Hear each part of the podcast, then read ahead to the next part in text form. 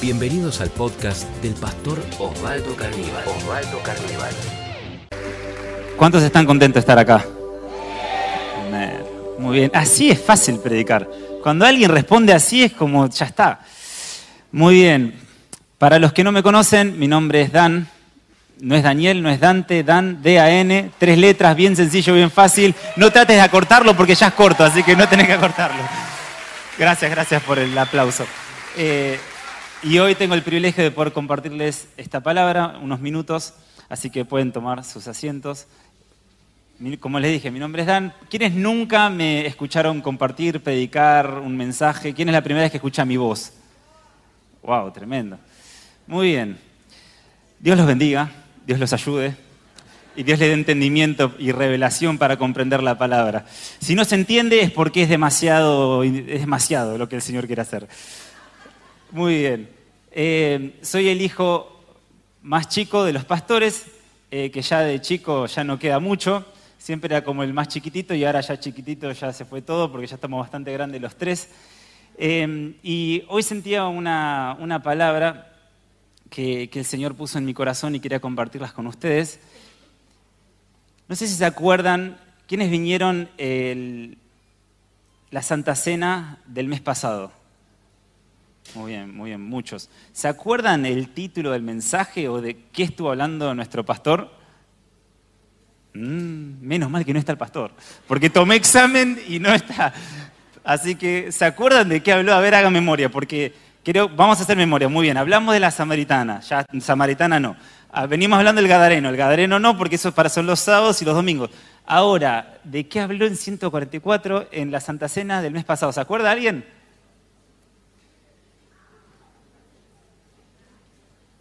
Vale hacer trampa, preguntarte al lado, sacar el celular. Habló de Pedro, muy bien. ¿Se acuerdan el título?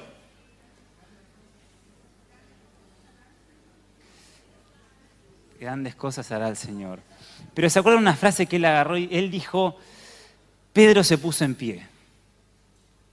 Y cuando estaba orando por la noche de hoy, el Señor me puso alguien de la Biblia en el, espíritu, en el corazón, y, dije, voy a leer la historia de, este, de esta persona. Y empecé a leerla, y cuando empecé a leerla, vi un momento y dice, Pablo se puso en pie. Y dije, ahí está, ese es el mensaje, ese es lo que tengo que compartir. Y hoy quería, quería hablarles de la historia de, de Pablo. ¿Tienen ganas? ¿Están expectantes? Muy bien. El título del mensaje es Pablo se puso en pie. Creo que hay algo especial que el Señor está haciendo en este tiempo con, nosotros, con, nuestra iglesia, con nuestra familia. Y, lo empecé a ver un poco en el fin de semana, sentí algo muy fuerte con el mensaje que también nuestro pastor compartió en cuanto a Jonás. No sé si quiénes estuvieron el fin de semana. Muy bien, estoy hablando de Jonás y, del llamamiento de Jonás y cómo Jonás se quería ir para la izquierda y el Señor lo agarraba y lo llevaba para la derecha. Él se quería ir para la derecha y el Señor lo agarraba y lo traía derecho. Y cada lugar donde iba era como que lo expulsaban porque estaba en el lugar incorrecto hasta en el momento que, alguien se alinea y le dice que sea el Señor. Y sentí que había algo específico con ese mensaje, con el mensaje de Pedro de que él se puso en pie y ahora con el mensaje que voy a compartir que Pablo se puso en pie. Muy bien. Quiero contarle la historia un poquito de Pablo y de, Pablo y de Bernabé. Vamos a ir a Hechos.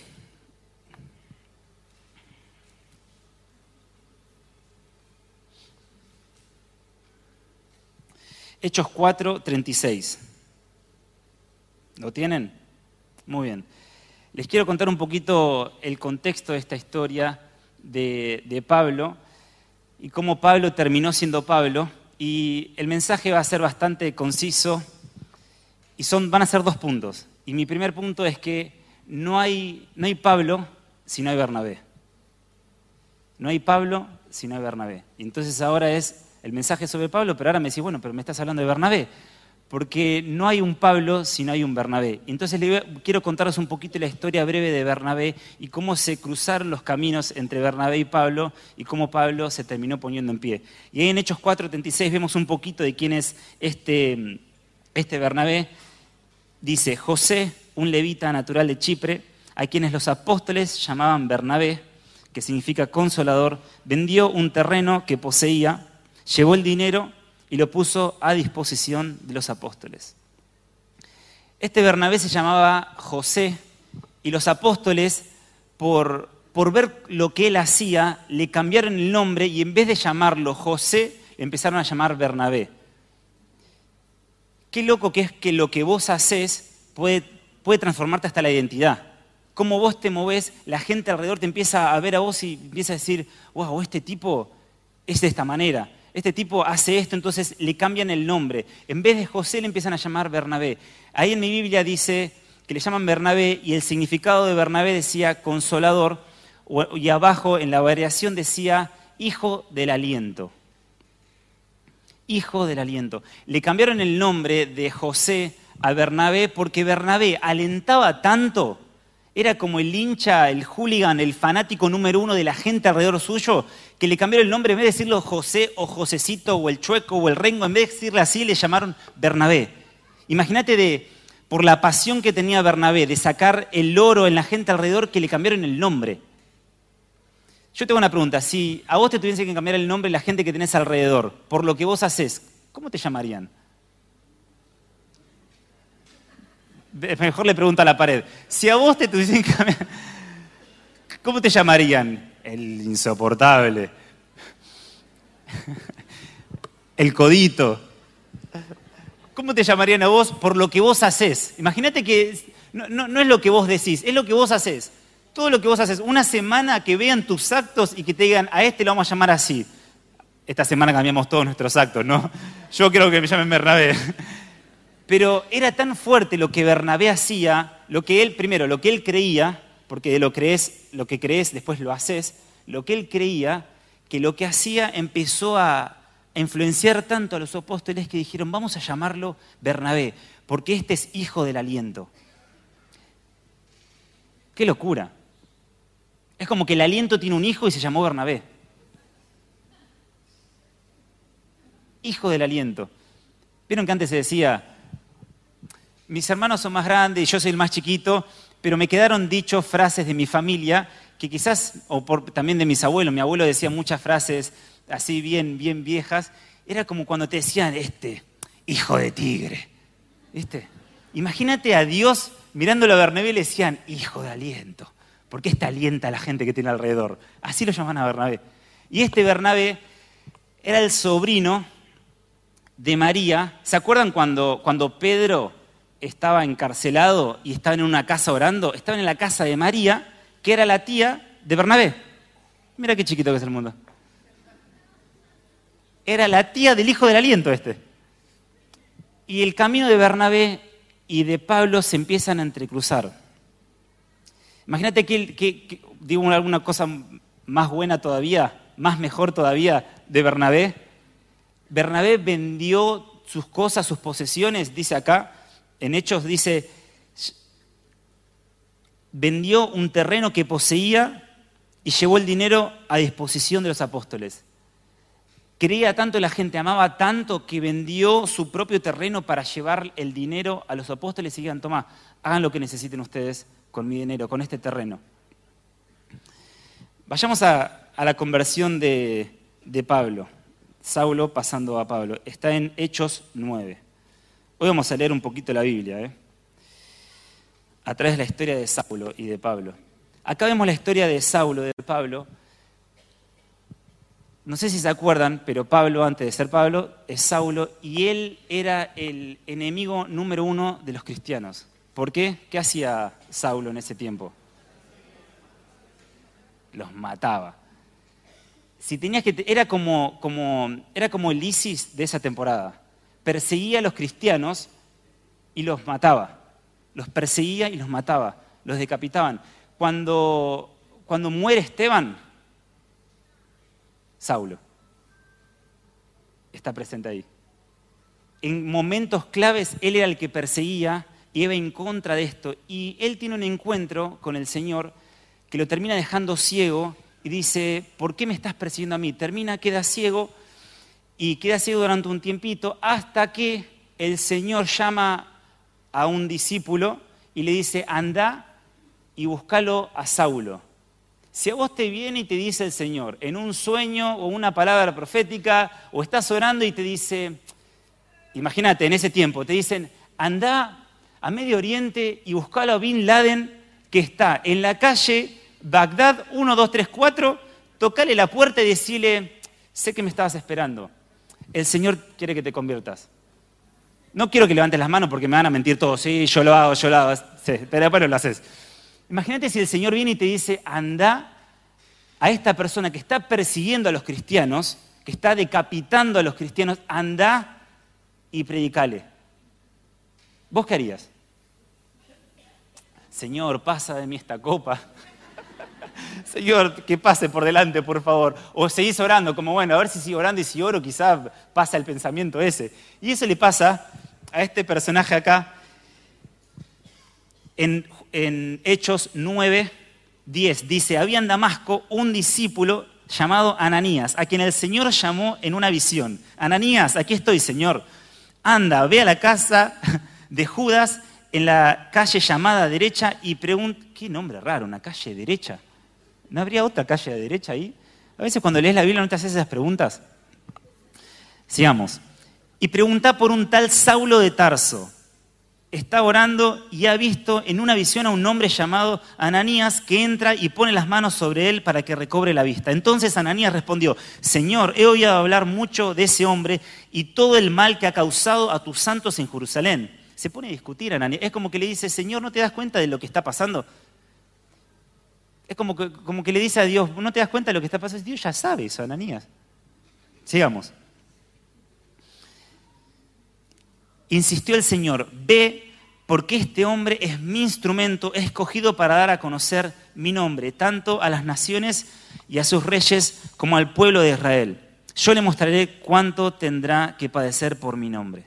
Versículo 17 dice, Ananías se fue y cuando llegó a la casa le impuso las manos a Saulo y le dijo, un caradura Ananías, mirá lo que le dice, le dice, hermano Saulo, en un momento dice, Señor, por favor, me mandes a este lugar. Hermanito Saulo, te, te quería predicar yo la palabra del Señor. ¿Cuántos ananías a veces somos nosotros? Es como que no tenemos ganas de hacer algo, no tenemos ganas de predicarle a alguien o de orar por alguien y después es como, el Señor me estaba poniendo este sentir en mi corazón de orar por vos. Mentira, tenías un miedo, no le quieras quizás ni hablar. Pero estaba siendo obediente a la palabra de Dios. Y acá Ananías va, ora por él y dice, hermano Saulo, el Señor Jesús que se te apareció en el camino me ha enviado para que recobres la vista y seas lleno del Espíritu Santo. Al instante cayó de los ojos de Saulo algo como escamas y recobró la vista. Se levantó y fue bautizado y habiendo comido recobró las fuerzas. Seguimos en este primer punto, que es que sin un, sin un Bernabé no hay un Pablo. Y sigamos leyendo la historia acá en Hechos. Dice en el versículo 23. Después de muchos días los, judíos se pusieron de acuerdo para hacerlo desaparecer. Está hablando de Pablo. Lo quieren hacer desaparecer los judíos. Pero Saulo se enteró de sus maquinaciones. Día y noche vigilaban la cerca de las puertas de la ciudad con el fin de eliminarlo. Los judíos lo querían matar, porque este, que era un intelectual, este que perseguía a los cristianos, ahora era el, primer evangelista, era el que le estaba predicando a todo el mundo. Y los, judíos dicen, hay que matarlo a este tipo. Sigamos leyendo la historia. Pero Saulo se enteró de las maquinaciones día y noche, pero sus discípulos se, lo llevaron de noche y lo bajaron en un canasto por la abertura de la muralla.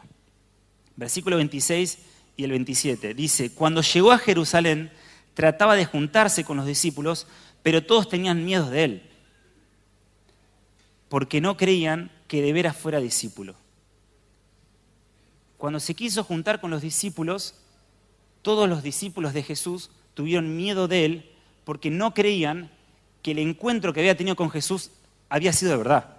Ninguno de los discípulos de Jesús creía en lo que le había pasado en la vida de Saulo. Pero, versículo 27, entonces Bernabé, repetí conmigo, entonces, muy bien, vamos una vez más, entonces,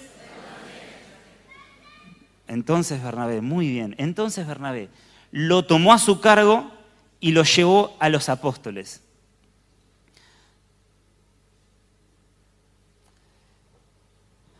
Creo que todos necesitamos un entonces Bernabé.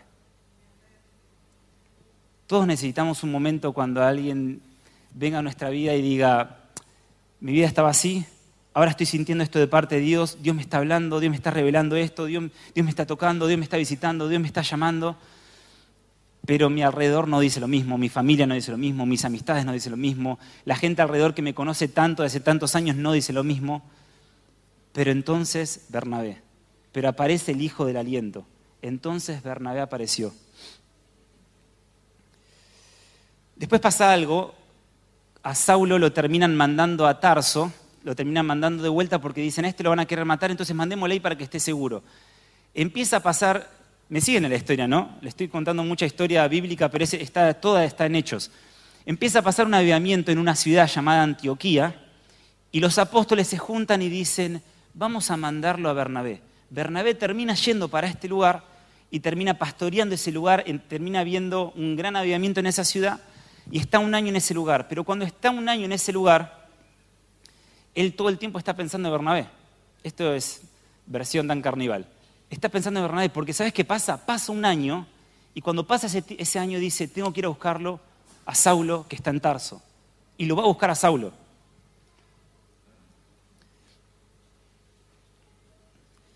Eso está en Hechos 11, 11, 25. Dice, después partió Bernabé para Tarso en busca de Saulo. Y cuando lo encontró, lo llevó a Antioquía. Durante todo un año se reunieron los dos con la iglesia y enseñaron a mucha gente. Fue en Antioquía donde a los discípulos se les llamó cristianos por primera vez. ¡Wow!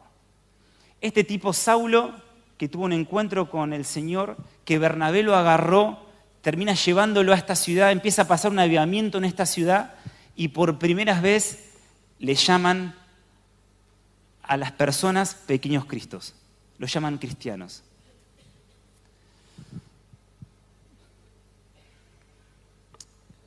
Cuando encontrás a tu gente, encontrás tu destino. Y Saulo se encontró con un Bernabé. Saulo tuvo este encuentro con el Señor, pero se encontró con un hijo del aliento que lo agarró y le dijo, yo creo en lo que vos tenés, yo creo en lo que está pasando en tu vida. Vení, Saulo, vamos a Antioquía. Vení, vení, yo pongo mi mano, vos pones tu mano. Vení, yo doy esta palabra, vos das esta palabra también. Vení, yo creo que en vos, Saulo, no hay solo un Saulo, sino que hay un apóstol. Hay un profeta, hay un maestro, hay un CEO de una empresa internacional de Argentina en vos hay algo que la gente alrededor no está viendo. Porque entonces Bernabé lo agarró y se lo llevó. Hasta ese tiempo era Saulo, y no era Saulo el apóstol, era Saulo, pero Bernabé lo agarró. Bernabé creyó en él.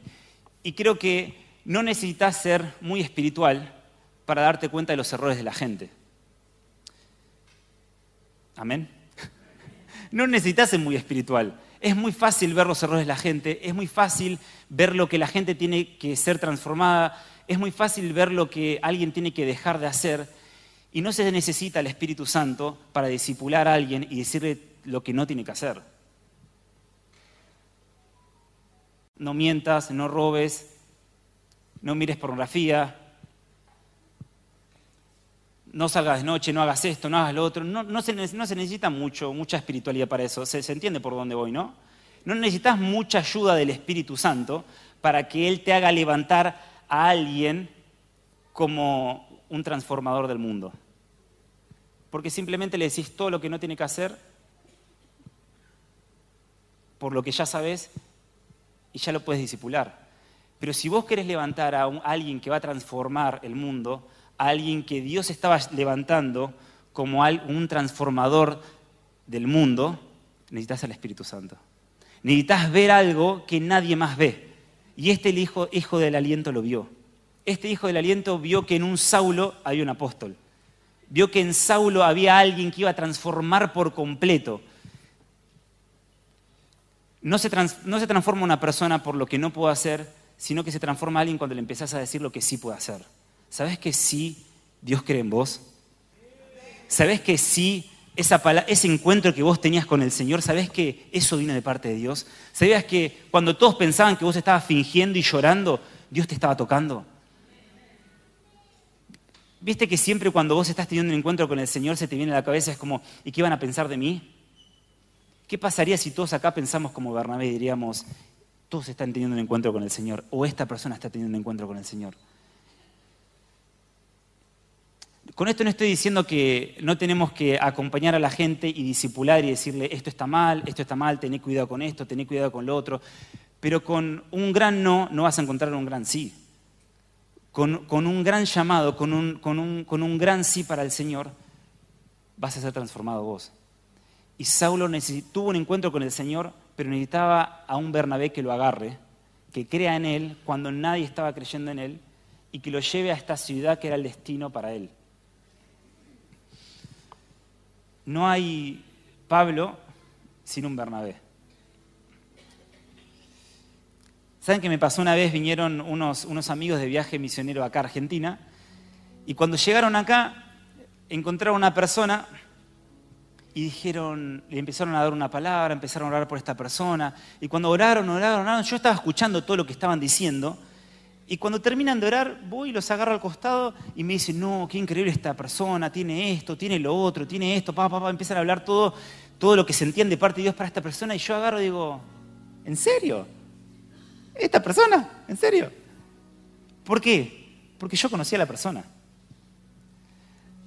Y no sé si me, hizo, acordar a cuando, cuando Jesús no pudo hacer ningún milagro, porque lo veían como un carpintero y no lo veían como un maestro.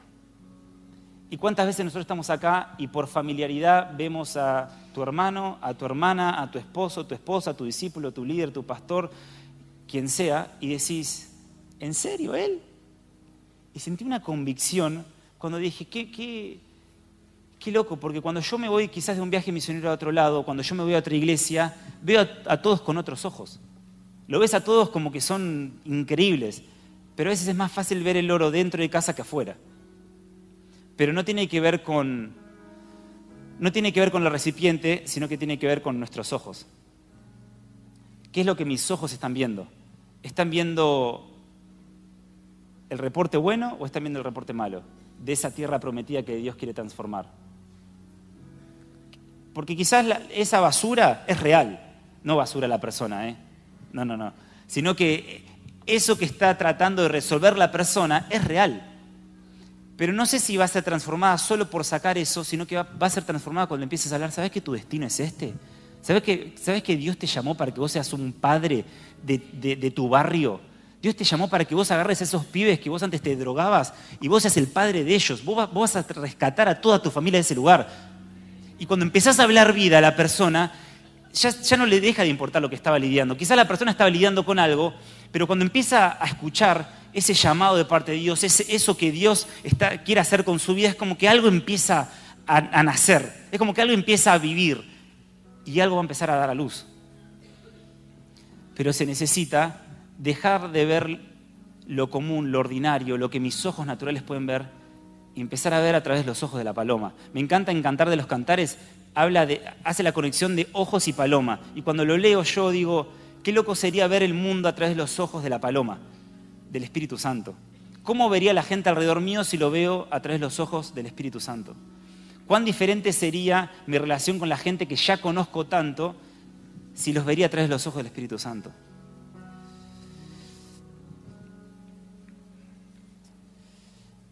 Si en Salmos 22.3 dice que Él habita en la alabanza de su pueblo. ¿Quién habita cuando vos criticas a alguien? Si el Señor habita en la alabanza de su pueblo, cuando vos alabás, Él habita. Cuando vos criticás, ¿quién habita en ese momento? No, bueno, pero usted es una, crítica leve, con amor. No, pero bueno, lo voy a criticar o le voy a dar una corrección crítica. Qué loco que podemos adorar sin darnos cuenta. Cuando estamos criticando, estamos adorando. Estamos dando devoción a las palabras incorrectas. Y el punto número dos es dejar a Saulo atrás. En Hechos 13, siguiendo la historia de Bernabé y de Saulo, en la iglesia de Antioquía eran profetas y maestros Bernabé, varias personas más y Saulo. Y dice que mientras ayunaban, participaban en el culto al Señor y el Espíritu Santo dijo, apártenme a Bernabé y a Saulo para el trabajo que los he llamado a hacer. Después de ayunar y orar, imponieron manos sobre ellos y los despidieron. Bernabé y Saulo, enviados por el Espíritu Santo, estamos leyendo Hechos 13, 4, Bernabé y Saulo, enviados por el Espíritu Santo, bajaron y de allí navegaron hasta Chipre y sigue la historia contando. Leamos versículo 8. Pero Limás, el hechicero, había un hechicero en la región donde Pablo y, y Bernabé estaban yendo. Y dice, pero Limás, el hechicero, se les oponía y procuraba apartar la fe del gobernador. Versículo 9. Dice, entonces Saulo, o sea Pablo, lleno del Espíritu Santo, clavó los ojos en Elimás y le dijo, Hijo del diablo y enemigo de toda justicia, lleno de todo tipo de engaño y de fraude. Nunca dejarás de torcer los caminos rectos del Señor. Ahora la mano del Señor está contra ti, te vas a quedar ciego y por algún tiempo no vas a ver la luz del sol. Versículo 9. Entonces Saulo, o sea Pablo, lleno del Espíritu Santo, clavó los ojos de Limás y le dijo,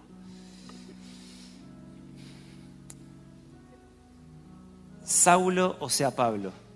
Este es el momento cuando Saulo dejó de ser Saulo y Saulo empezó a ser Pablo. Dejó una identidad vieja y empezó a tener una identidad nueva. ¿Sabes que sos salvo por creer en Jesús? Todos estamos de acuerdo en eso. Sos salvo por creer en Jesús. Pero empezás a ser transformado cuando crees que Jesús cree en vos. Porque imagínate si a veces te es difícil ver el oro en la gente que está alrededor tuyo, cuán difícil es a veces ver el oro en la persona que estás constantemente 24/7 hablando, que sos vos. Si te es difícil ver el oro en la persona que tenés al lado, cuán difícil a veces es querer que Dios te quiere usar a vos. Que Dios quiere transformar a la gente alrededor a través tuyo. Saulo, o sea Pablo, lleno del Espíritu Santo, clava los ojos en este hechicero y empieza a ministrar.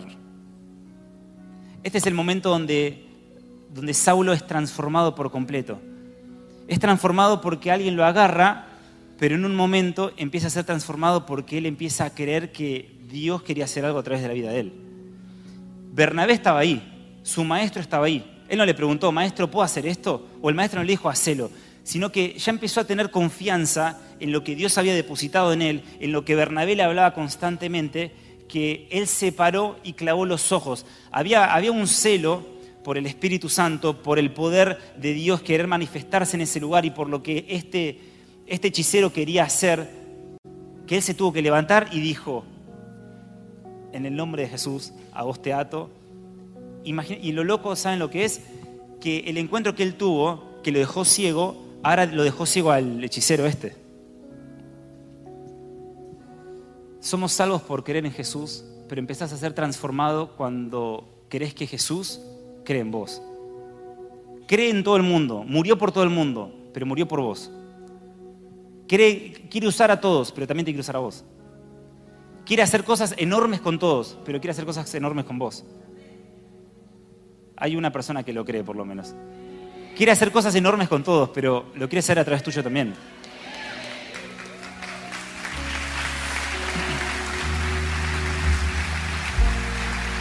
Lo loco, si seguís con la historia, es que después en el versículo 13, en el 13:13 dice, Pablo y sus compañeros. Es la primera vez en la Biblia que escriben Pablo y no escriben Saulo, porque Saulo agarró su identidad. Y no sé si, si, se dieron cuenta, pero cuando yo iba leyendo la Biblia siempre decía Bernabé y Saulo, Bernabé y Saulo, Bernabé y Saulo, Bernabé y Saulo.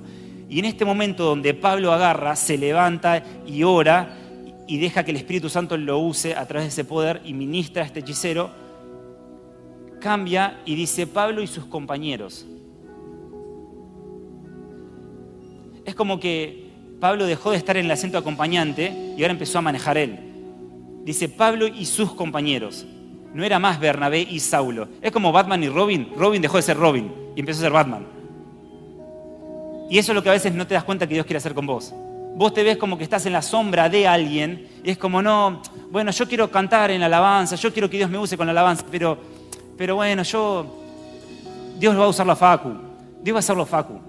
Dios lo va, Facu, sos increíble, vos dale, dale, Facu, predica vos, dale, Facu, canta vos, dale, Facu, hacelo vos. Y empezás a ponerte como un, como un falso Bernabé, porque en verdad en vez de traer aliento, te estás ocultando detrás de alguien. Cuando en verdad viene un Bernabé, como es Facu, y te empieza a alentar a vos y vos tenés que tomar tu lugar. Y Facu empieza a orar por vos, empieza a darte espacio a vos, y vos empezás a decir, ¿sabes qué? Dios, Dios me quiere usar. Y empezás a creer que Dios quiere usarte a vos. Empezás a creer que algo puede pasar a través tuyo. Que vos podés poner tu mano y alguien se va a sanar. Que vos podés predicarle a tu, a tu compañero de laburo y se, va, y se va a convertir. O a esa persona que la tenés acá entre ceja y ceja, pero decís, no, nunca va a pasar. Y algo va a pasar. Quizás la palabra profética más fuerte que te puedo dar ahora es dejar de verte como Robin, porque Dios te llamó como Batman. Dios te llamó como principal, como personaje principal de tu vida. Vos no sos, en tu vida vos no sos un personaje secundario. En la vida de los demás quizás sí, vos sos un Bernabé para otros, pero en tu vida Dios te llamó como, como Pablo. Dios transformó esa identidad y Dios te está sacando de ese lugar para llevarte adelante. Creo que somos, estamos más cómodos brillando en la oscuridad que brillando brillando en la intimidad que brillando enfrente de la, de la gente. Yo creo que si agarro a todos los que ustedes, todos los que están acá y los que están mirando por transmisión y pongo una camarita en tu cuarto, te voy a ver adorando al Señor o no. Yo una vez me pasó que estaba adorando, pegué un salto y dije, menos mal que nadie me está mirando. Porque si alguien me estuviese mirando me daría un, un miedito. ¿Por qué tenemos más confianza de ser apasionados en la intimidad que en público. Obviamente Dios va a recompensar en público todo lo que pasa en privado, pero si Dios quiere recompensar y vos no te estás dejando, si Dios quiere que justo pongas tu mano y alguien se sane y esa va a ser la recompensa del fruto de tanta transformación que Dios hizo en tu vida, pero vos estás diciendo, no, no, no, no, todavía no es mi tiempo, no, no, no, todavía sigo en un proceso con el Señor. No, no, no, mejor que venga y que ore Facu por esta persona. Yo no, yo no, que, que venga y que predique esta persona. Toma, toma el micrófono vos. No, toma, celo vos. Yo, yo no, yo no, yo todavía no estoy en este lugar. ¿Por qué quizás a veces estás más cómodo en la intimidad, en ese lugar, y no dejas que Dios haga lo que quiera hacer en público? Porque si en la intimidad está pasando algo, Dios va a recompensar en público. Al menos que pongamos una piedra en el tropiezo nosotros.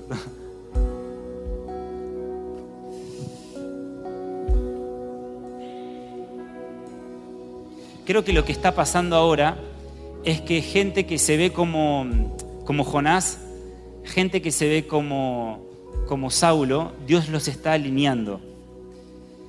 Es muy fácil decirle que sí a Dios en lo espiritual, o a veces nos cuesta, porque pasamos a un altar y estamos batallando y espiritualmente es como que estamos luchados y Dios nos está llamando a esto, o nos está tocando de esta manera, o tenemos que dejar esto atrás, y a veces nos es difícil, pero igualmente es fácil porque, porque lo sentís, porque sentís que Dios está, sentís que Dios te está tocando, sentís que algo está pasando en tu vida.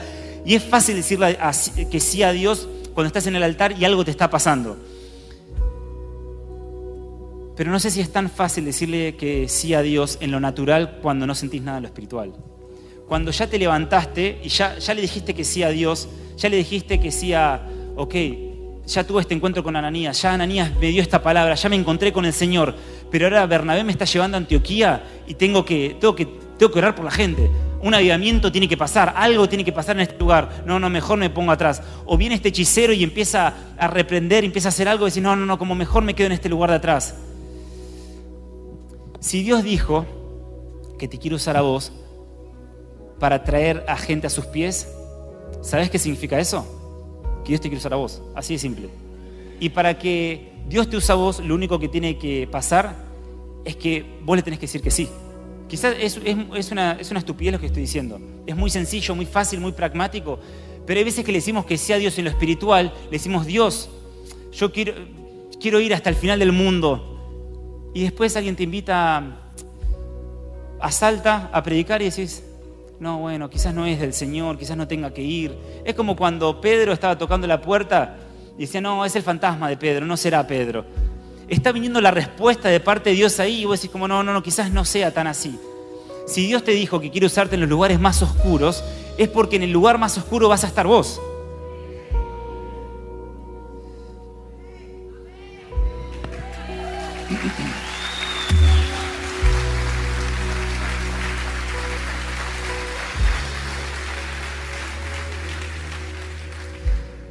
Creo que lo más loco de esto es que pensamos que nuestra santidad tiene que ver con no hacer algo, con dejar de tener esos pensamientos, con dejar de luchar con esto, dejar de luchar con lo otro.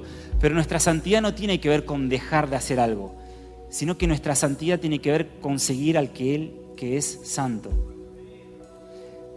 Si vos tenés una lista de cosas que tenés que dejar de hacer para ser santo, estás siguiendo una lista. Pero si, si vos empezás a seguir a la persona que es santa, eso te va a llevar a santidad. Y, y lo que quiero llevarte a esto es que ahora vamos a tomar la Santa Cena todos juntos. Y a veces pensamos en todo lo malo que tengo que dejar de hacer, pero nunca te pusiste a pensar en todo lo bueno que no estás haciendo porque tenés miedo. Y a veces no nos damos cuenta que no responder al llamado que Dios está poniendo sobre tu vida está poniendo en precio, en juego tu santidad. ¿Me siguieron con eso? Cuando vos no decís que sí o no respondés de una manera, cuando el Espíritu Santo te está moviendo a eso, no es que solo no estás respondiendo, sino que estás diciendo que no a algo que está diciendo que sí Él. O sea que Él está queriendo hacer algo y vos lo estás llamando mentiroso. No, no, no, Dios no quiere hacer eso. Cuando Él puso un sí y vos sacás eso, está diciendo, no, vos Dios no, no, no, querés hacer esto, vos no, no, no, querés, no quieres que pase esto. Tu santidad tiene que ver con seguir a, la persona que es santa, es seguir al Espíritu Santo. Y ahora vamos a tomar la Santa Cena, pero quiero que tengamos eso en mente. Es, ¿estoy respondiendo a lo que Él puso sobre mi vida? No, es solamente, e, ponerme a cuentas con el Señor, pero no ponerme a cuentas por, por todo lo que debo, por, por, todo lo que no pagué, sino por, por lo, que lo que Él dijo que iba a pagar por mí. Él ya pagó por todo esto pero Él te dijo que quería pagar por algo. Él, te dijo, ¿sabes que pagué por tu familia? Y, cuando vos venís acá y tomás la Santa Cena, tenés que decir, ¿qué estoy, vengo a rendir cuentas sobre esta promesa que vos me diste. Vengo a rendir cuentas sobre, este, sobre esta promesa, sobre este sueño que vos depositaste en mí. Creo que Dios está poniendo un gran sí sobre muchos de los que están acá. ¿Hay algunos de ustedes que no, desde que arrancó la reunión no puedes parar de llorar o sentís algo especial en esta reunión, en esta noche? Y es porque siento que, que, Dios te está sacando de, la ballena y te está llevando a tu propósito. Dios te está sacando de ese barco que no tenías que estar y llevándote a tu propósito. Te está sacando de ese lugar de esconderte detrás de alguien y te está llevando a esa primera fila. Dios está alineando esos caminos. Si este podcast fue de inspiración para tu vida, te invitamos a compartirlo en tus redes sociales. tus redes sociales. Recordá que podés seguir al pastor Osvaldo Carníbal en Instagram, Facebook y Twitter.